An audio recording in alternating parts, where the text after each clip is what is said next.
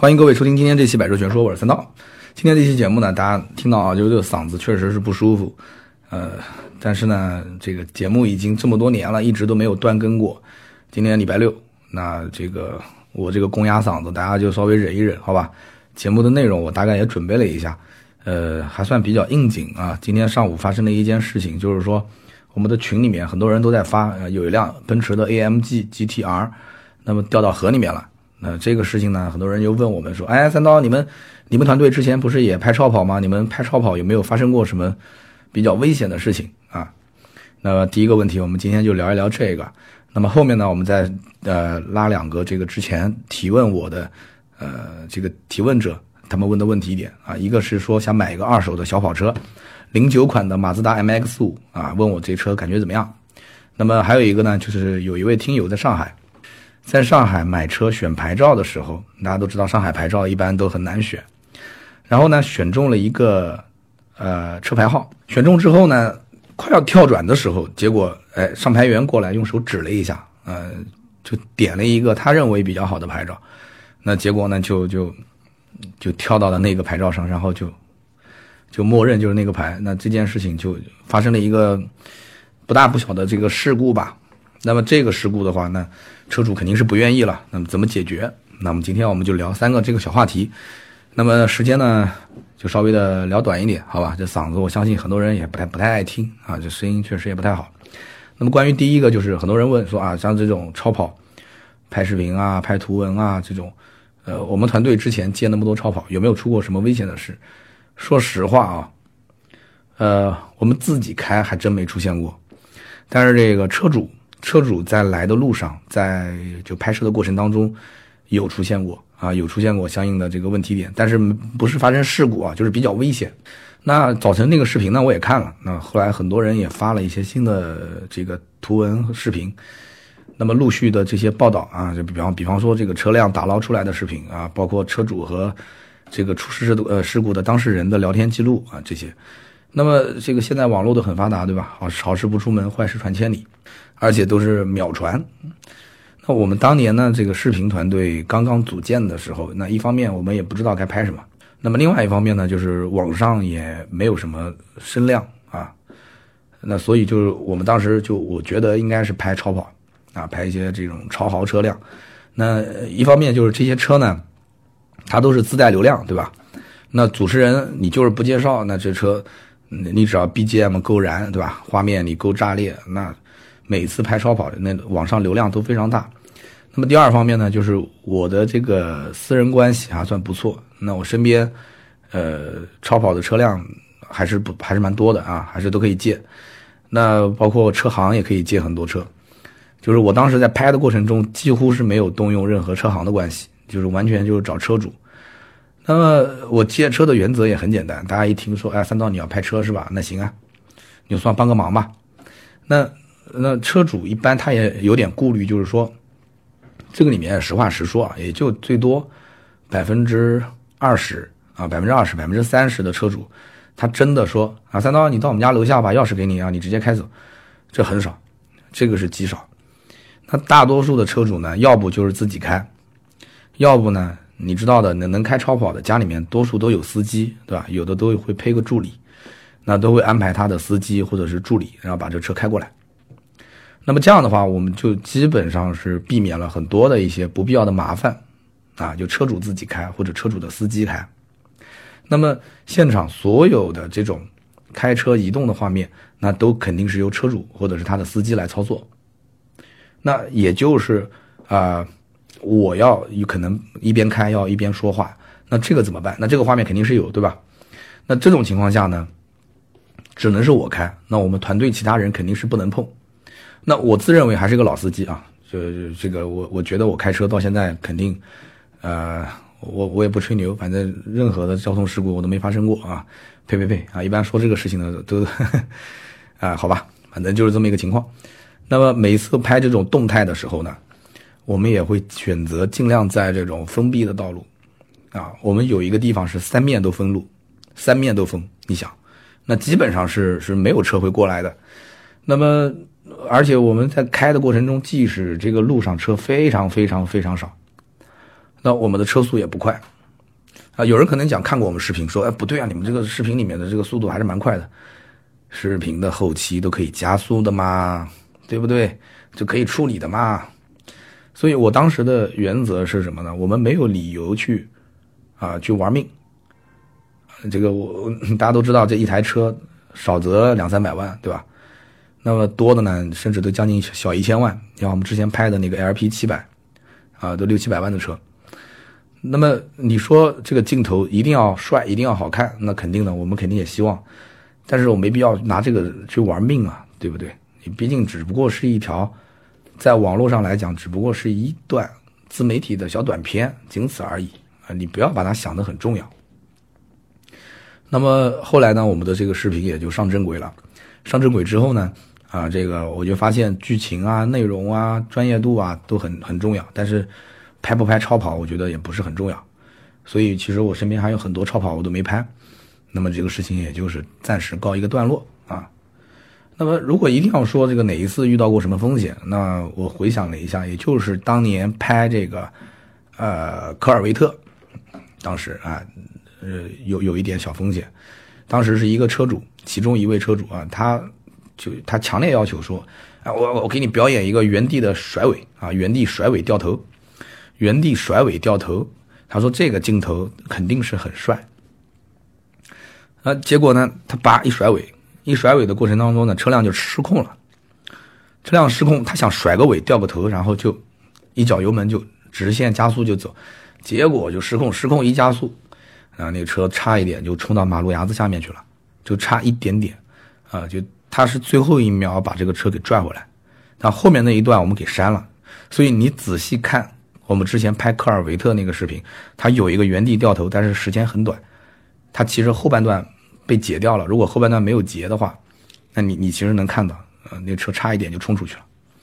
我当时我我我和那个摄影师，我们当时就吓了一身冷汗啊，对吧？你要知道，就是即使车主是自己开车自己玩儿啊，他玩出了一个车祸，只要那一天是你把他叫出来来拍摄的。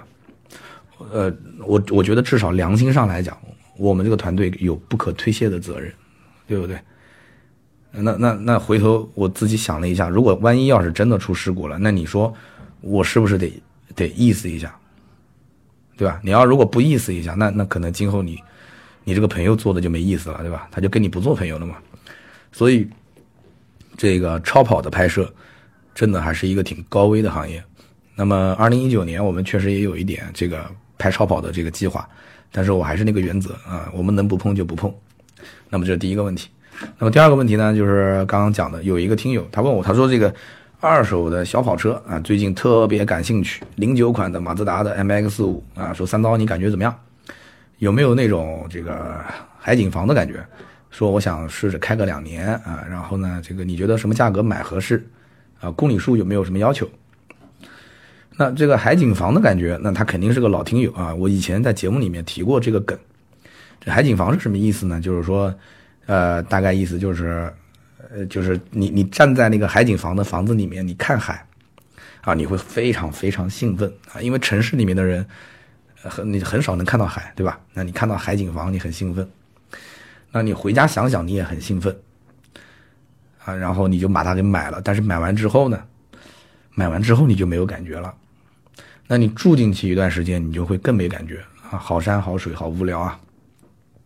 然后之后就是你无尽的后悔啊，你就很后悔，你买这个破房子干嘛呀？你说是是不是荒郊野岭的啊？所以呃，所以我觉得呢，就这位听友，对吧？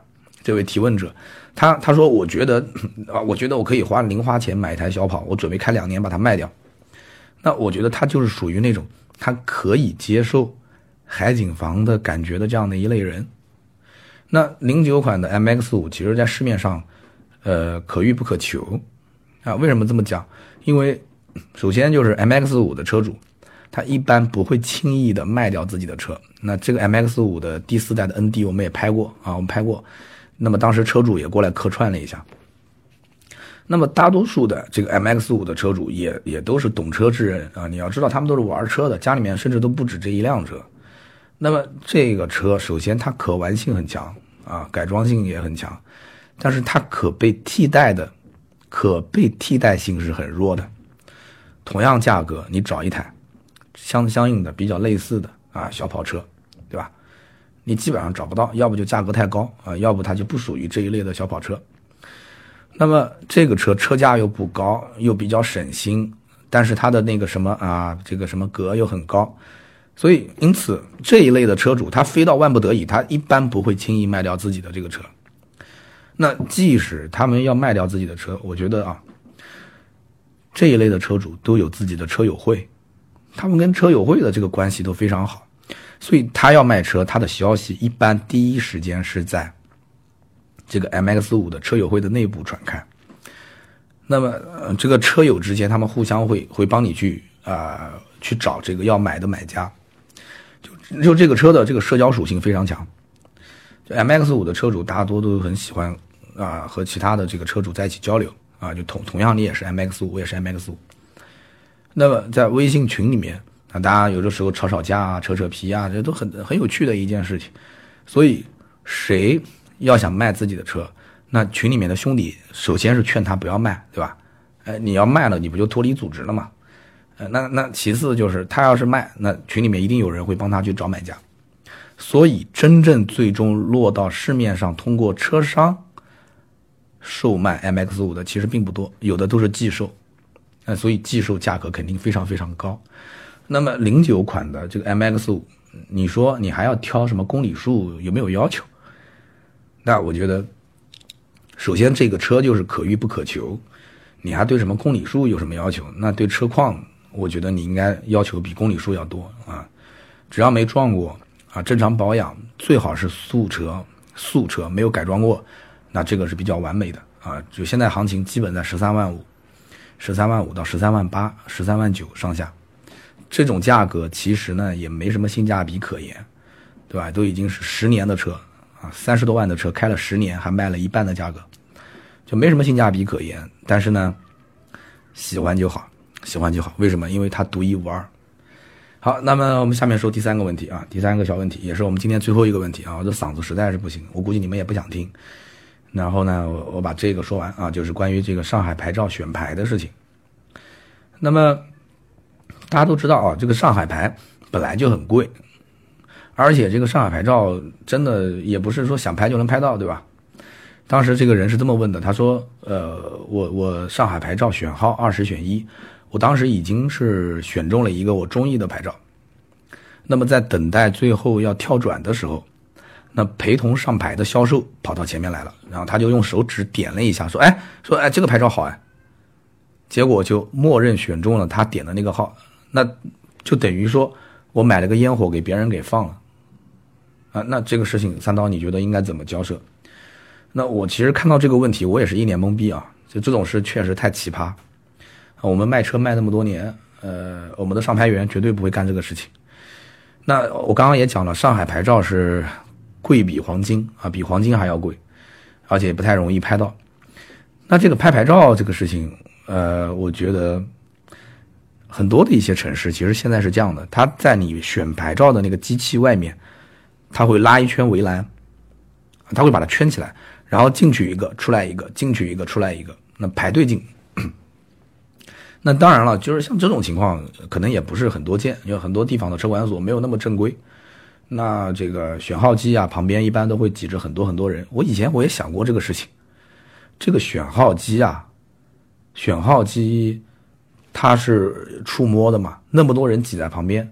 那万一有一个手比较欠的，他过来点了一下，那这怎么办？对不对？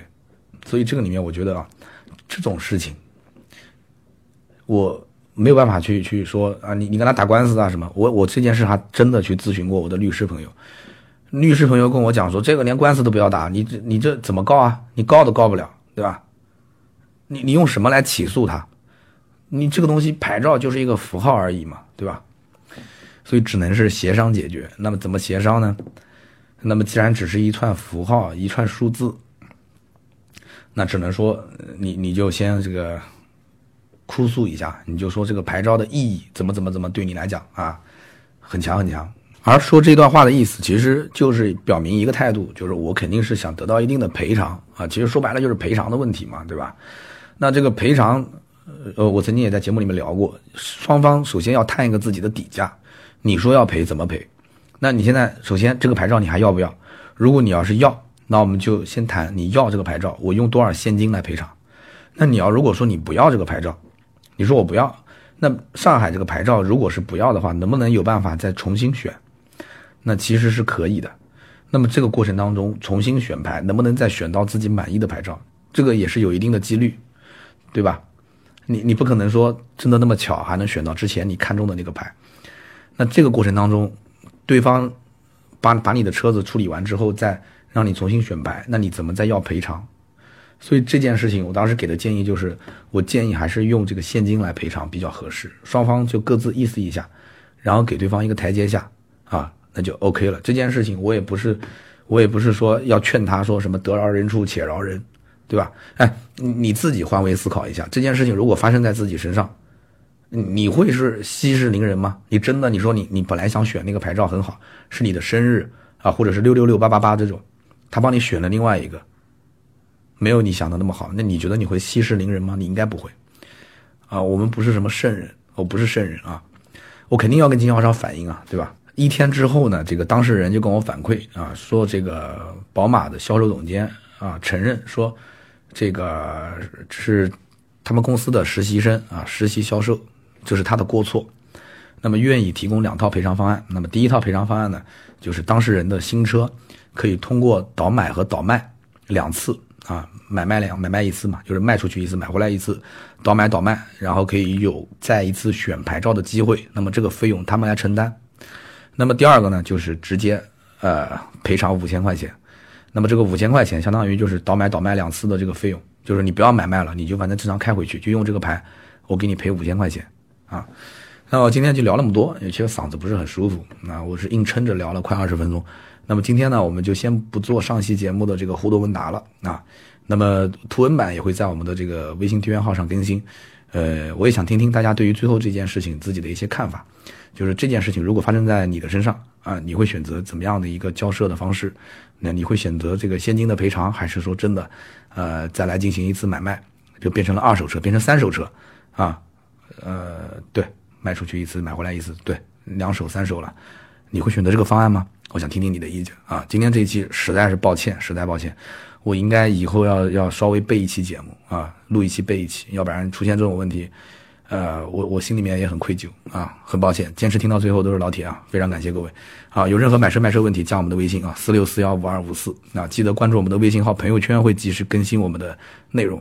那么今天这期就到这里啊，应该是史上最短的一期了，我们下期接着聊啊！希望下期我的嗓子能好，谢谢，拜拜。何?